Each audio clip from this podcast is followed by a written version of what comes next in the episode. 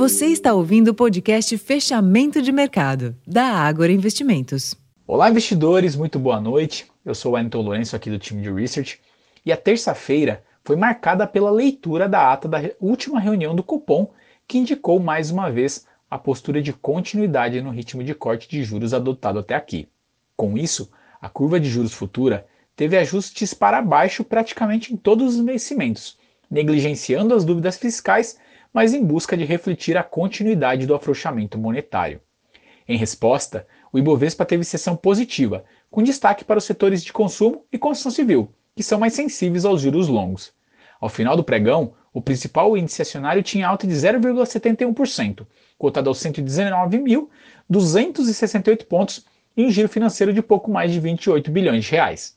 No sentido contrário, o dólar se descolou do exterior e teve desvalorização frente ao real, com queda de 0,26% aos R$ 4,88. Vale ressaltar que, a julgar pelo comportamento dos destaques negativos na bolsa, a sessão poderia ter sido ainda melhor, uma vez que Vale e Petrobras, relevantes para o índice, figuraram entre as maiores quedas, acompanhando o desempenho fraco das commodities hoje. A cotação do petróleo, inclusive, teve forte queda, atingindo um nível que não se via desde julho. Neste caso, o comportamento dos preços do minério de ferro e do barril de petróleo recuaram na esteira de dados de exportação decepcionantes vindos da China.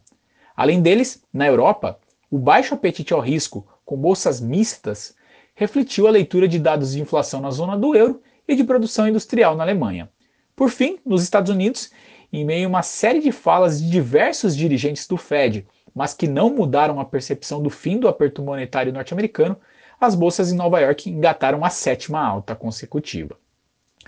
Bom, pessoal, estes foram os destaques desta terça-feira. Desejo a todos uma excelente noite e até amanhã.